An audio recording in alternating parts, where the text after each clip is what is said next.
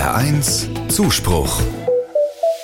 Vanessa ist Arzthelferin und ganz vorsichtig. Sie muss eine schmerzhafte Untersuchung bei mir machen. Sie ist besorgt und möchte mir nicht wehtun. Ich sage, keine Sorge, Sie sind gesegnet. Da horcht sie auf. Oh, wie schön. Jetzt ist mein Tag gerettet. Wie einfach man mit einem Satz jemand so eine Freude machen kann.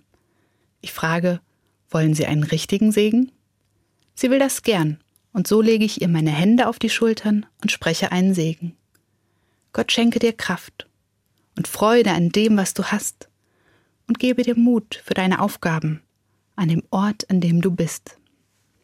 Sie strahlt.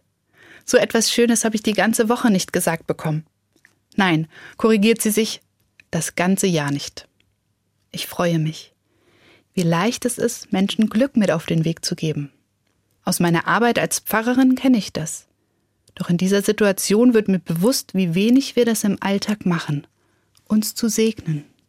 Selbst ich mache es meistens nur da, wo es berufsmäßig hingehört, im Gottesdienst, bei Trauung und Taufen.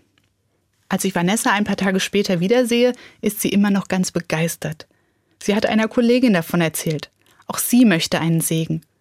Der Segen zieht seine Kreise und wird für mich selbst zum Segen. Wir strahlen uns seitdem öfters an und erzählen, was so passiert ist und wie der Segen unseren Alltag verändert hat. Diese Freude über den Segen ermutigt mich. Das mache ich öfter. Da, wo es hinpasst und der besondere Moment stimmt. Mitten im Alltag, in der Arztpraxis oder im Bus. Da, wo es funkt. Wo zwei Menschen für einen Moment ganz füreinander da sind. Probieren Sie es doch auch mal. Denn nicht nur Pfarrerinnen können den Segen Gottes weitergeben.